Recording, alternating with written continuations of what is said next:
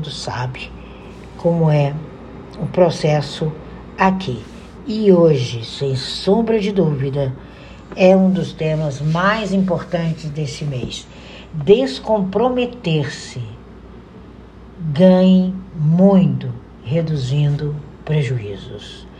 Ganhe muito reduzindo prejuízos. Para que a gente reduza o prejuízo, nós temos que usar um verbo descomprometer. A metade dos problemas da vida decorrem de dizer sim depressa demais e não dizer não cedo bastante. É, quando a gente escuta isso, você fala, nossa, mas tem que dizer não. Se você não aprender o poder do não, que verdadeiramente é o sim da sua vida, você começa a perder tempo e perder espaços. Nós precisamos estar prontos por maior voo da nossa vida, que é rumo ao pódio, numa velocidade onde os passageiros que estiverem com você são passageiros que você esteja comprometido. Se você não está comprometido, não se demore lá, não se associe ali não espere dessas pessoas absolutamente nem um terço do que você está imaginando, porque elas não fazem parte do seu histórico. Quando a gente entende que às vezes você tem um fracasso financeiro, um fracasso pessoal, um fracasso emocional, em, de, em detrimento do descomprometer-se, você começa a agir de modo diferente. Nós precisamos fugir, fugir de um prejuízo onde a probabilidade de recuperar o que você investiu se dá a nível de 10, 8%. Nós precisamos sermos originais, com letras maiúsculas. Nós precisamos nos limitar ao nosso processo e perceber o custo e benefício de tudo que a gente vive. Quando nós percebemos isso, nós temos autoridade inteligente e capacidade de continuar investindo claramente naquilo que nós chamamos tempo. Quando eu me descomprometo, o meu tempo, tempo saudável, o meu tempo útil, ele volta às minhas mãos. Nós precisamos de sair dessa sustentação do nada e nos economizar mais e fluir com aquelas pessoas que realmente fluem com você. Isso é autoridade inteligente. Isso é capacidade de investir numa proposta claramente de sucesso. Porque se você não usar isso, você vai viver nos custos perdidos. Você vai viver no prejuízo. A influência dos custos perdidos é a tendência de você continuar investindo tempo, dinheiro, energia, conhecimento, alegria, felicidade, trabalho numa proposta que vai ser mal sucedida. As pessoas vivem do ego, elas não voltam nem para pedir desculpa, imagina. Elas são mal sucedidas em tudo que fazem. Se estivessem bem sucedidas, continuariam na rota, trabalhariam melhor a rota e você vê isso cotidianamente. E vai continuar aceitando esse tipo de gente na sua vida? Vai continuar errando a rota? Nós não podemos viver esse ciclo vicioso. Nós precisamos investir decididamente naquilo que é seu propósito, naquilo que você sabe que dá certo. Não adianta o shopping vir é trabalho dele, ele tem que ser shopping. É trabalho dele, ele tem que ser destruidor, destruidora de sonhos. É trabalho dele faltar com respeito. É trabalho dele querer impedir você. Isso é uma atividade que ele aprende na universidade da vida que ele foi criado ou ela foi criada. E não vale absolutamente um centavo da sua preocupação. Nós estamos num grupo de crescimento tremendo. E com uma só frase, nós passamos a semana inteira. Com um só processo, Passamos a semana inteira para agora, domingo, investimos bravamente nesses 30 dias que virão. Estaremos construindo os 30 dias em um dia só. Quando você começa a entender que os custos perdidos de desenvolver e construir fazem com que você veja governos, ideias perderem bilhões, porque despejam no projeto aquilo que não tem a capacidade, se afastam e desistem. 90% das pessoas que a gente conhece, elas estão desistindo. É incrível isso aí, é Harvard. Eu não falo uma sequer perspectiva, uma sequer comparação que eu não vá buscar numa fonte. Os cursos perdidos, eles estão sendo aplicados naquilo que é um filmezinho de horror e que você acha que é o seu ideal. Quantas pessoas estão vivendo esse filme de horror? Quantas pessoas estão pagando ingresso para continuar pondo dinheiro no bolso do outro, continuar na decadência, continuar na dificuldade, continuar fora do seu habitat de sucesso. Nós precisamos entender que chegou o tempo de sair das paradas de ônibus, chegou o tempo de sair da, das ruas e ruelas do fracasso e vir para a rua principal do sucesso. Você não consegue se libertar dessas armadilhas se você não tiver coragem e confiança necessária naquilo que você é e admitir seus próprios erros. E, os, e se descomprometer com esses custos perdidos.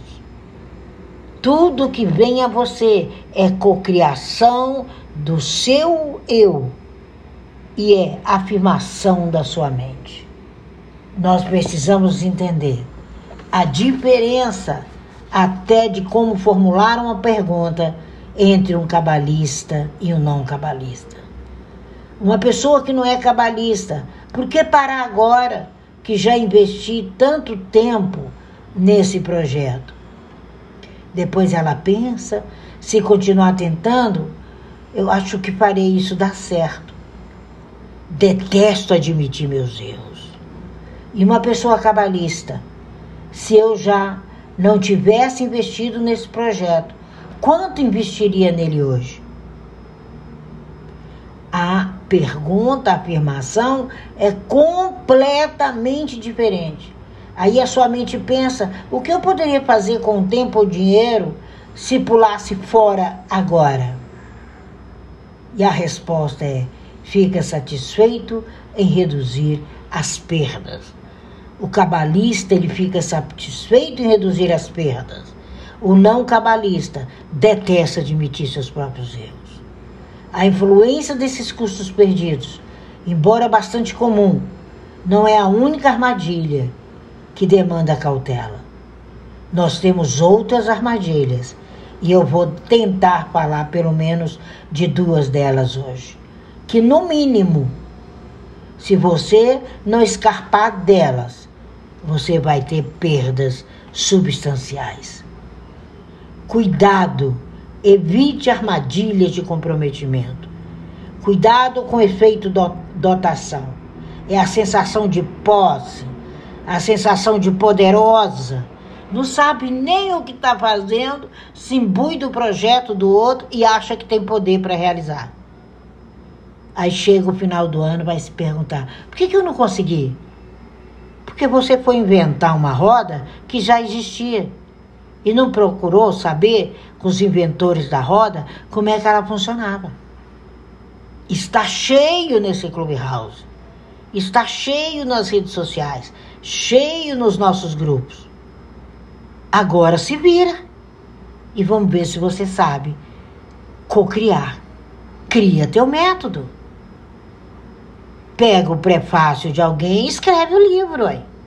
Não tem problema nenhum você copiar o prefácio. Difícil vai ser você desenvolver o livro. É a mesma coisa de, do esse efeito dotação.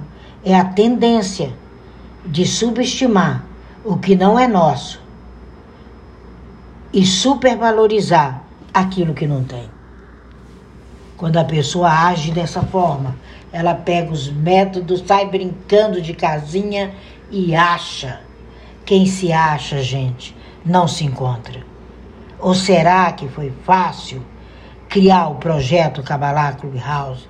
Foi fácil criar a escola de moderadores? Será que foi? Foi no piscar de olhos? É lógico que não. E a gente precisa entender que a força do efeito dotação, um dos maiores vencedores, eu acho que foi um dos maiores prêmio Nobel que já deu. Ele sempre perguntava ao grupo por quanto eles venderiam uma caneca. E em seguida, quanto você pagaria por ela? O valor da venda é o valor que você compraria. E se a gente entender que se você não souber o poder da disputa, se você não souber o poder de ser dono, você vai dar valor mais alto e não vai ter a disposição de entender que a venda ela depende da compra. Como que você vai vender algo se você não compra nada? Como que você vai colocar um projeto em ação se você não participa dos projetos que já estão prontos? É muito fácil roubar a ideia dos outros e brincar de casinha. E a gente fica assistindo. Ah! Eu falo, onde será que esse pessoal vai chegar? Será que eles têm noção do que viria no mês de março? Será que tem noção do que viria no mês de julho? Será que se lembrariam que é um processo valioso? É igual a tábua. A tábua não é pendurar um papelzinho na geladeira, não. Ali é a sua vida anual. Não é fazer uma blusinha de tricô. Tem métodos. Ler um livro tem métodos. Você tem que sentar, se acomodar muito bem, colocar uma garrafa d'água próxima. Você tem que estar num ambiente silencioso. Se possível, colocar até protetores auriculares ou colocar uma música de fundo que eleve o teu pensamento. Tem todo um processo. A vida, ela tem processo. E os criadores dos seus métodos, eles se esforçaram. Vocês se esforçaram. Quando a gente vê há anos essas pessoas atribuindo valores das quais não lhe pertencem, a gente só vê todo mundo indo para o buraco. Aí depois vão dizer: o método não funcionou, não sei quem falou isso, não sei quem falou aquilo. Como é que você ensina uma coisa que você não sabe? É muita coragem, muita cara de pau. E nós temos que parar com isso. E temos que ensinar as pessoas à nossa volta a atribuírem valores, a entenderem que o universo é uma equipe responsável. Sucesso é de uma equipe responsável. Ontem eu falei com aquela família de ciganos de Portugal, que eu conheci vendendo bolo na beira do comboio. E ontem eles me falavam, Tina, já estamos na terceira loja. E foi um trabalho, uma cultura totalmente diferente. Eu num país diferente, eles subjugados na Europa, né, Suzy? Principalmente em Portugal. E quando eu olhei, eu disse: ela vai longe. Porque ela tinha a disciplina. Todo dia ela fazia o método dela, colocava ali, sentava na cadeirinha, expunha, vinha com a melhor roupa. Eu disse: ela merece ser proprietária de uma loja. Ela só está faltando o impulso. O projeto que não chega a lugar nenhum no trabalho é porque esse é líder de equipe não tem responsabilidade. E a responsabilidade é foco de dinheiro na conta. é foco de sucesso, é foco de família equilibrada. Fica complicado você se livrar disso quando você não entende o que é ser dono e a dificuldade que tem em lidar com o que já está pronto. E é muito fácil o líder se descomprometer. Facílimo. Nós precisamos entender várias dicas úteis. Stanford, ele tinha um antídoto simples para o efeito dotação. Em vez de perguntar que valor eu dou esse item, ele indagava: e se eu não possuísse esse item, quanto eu pagaria por ele? E quando você começa a entender as oportunidades e os compromissos, você valoriza o outro. É muito feio isso.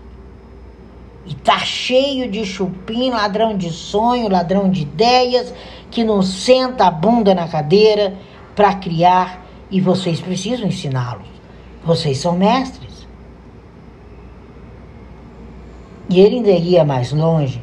Como me sentiria se eu perdesse essa oportunidade? É uma oportunidade. Lidar com quem já fez a rota é uma oportunidade. Eu não abro mão dos meus rabinos. Eles percorreram lergos adiante de mim. Não perco. Eu falava, eu sempre penso se eu não tivesse essa oportunidade, o que, que eu estaria disposta a sacrificar para obtê-la? Agora que eu tenho, eu vou fazer palhaçada, eu vou fazer brincadeirinha, eu vou falar mal do rabino, eu vou mandar mensagens tóxicas para ele. Hello, gente. Chegou a hora da gente fingir que ainda não somos donos.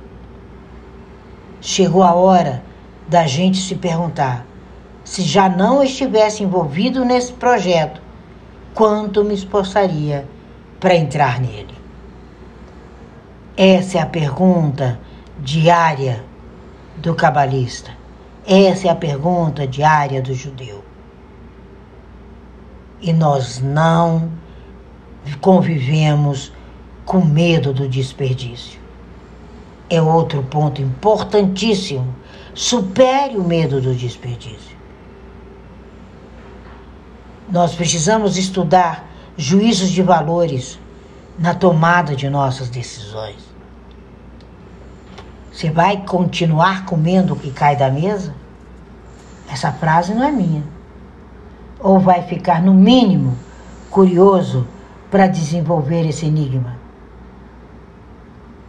Esse mês, tudo que eu coloquei, quando eu sentei hoje, ontem, com a gerente do banco, e que eu olhei, eu falei, foi exatamente o que eu coloquei para os três primeiros meses da minha tábua. Mas eu não fui vulnerável à influência de custos perdidos como uma criança. Eu me expus a uma regra que evita o desperdício. Tudo está pronto. Seja adulto. Para de ser condicionado por uma vozinha mansinha, esbanjadora de nada. Ninguém copia nada, gente. Isso era no tempo do Chacrinha. Olha o abacaxi aí, dona Maria. Não abandone um projeto que investiu tanto tempo para te trazer o seu melhor. Nenhum projeto cabalista é em função de quem está fazendo, é em função do outro. O meu projeto é em função do outro, porque eu já o fiz. Evitem os desperdícios e se ilustre com seus argumentos, exponha a sua situação no seu grupo, participe ativamente dele, pule fora, crie, crie um método. Passei nove anos desenvolvendo uma gemátria. E olha que eu vim de uma escola fenomenal. Mas eu sabia que faltava algo.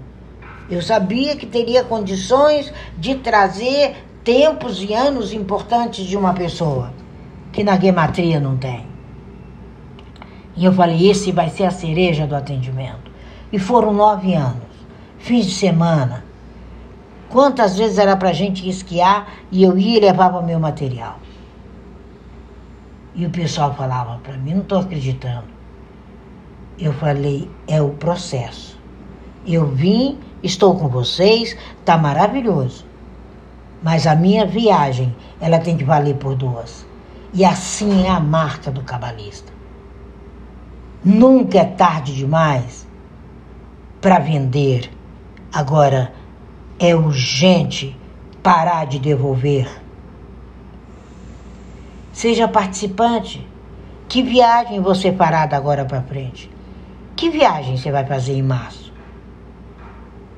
O que você vai optar? O que é interessante para você em março?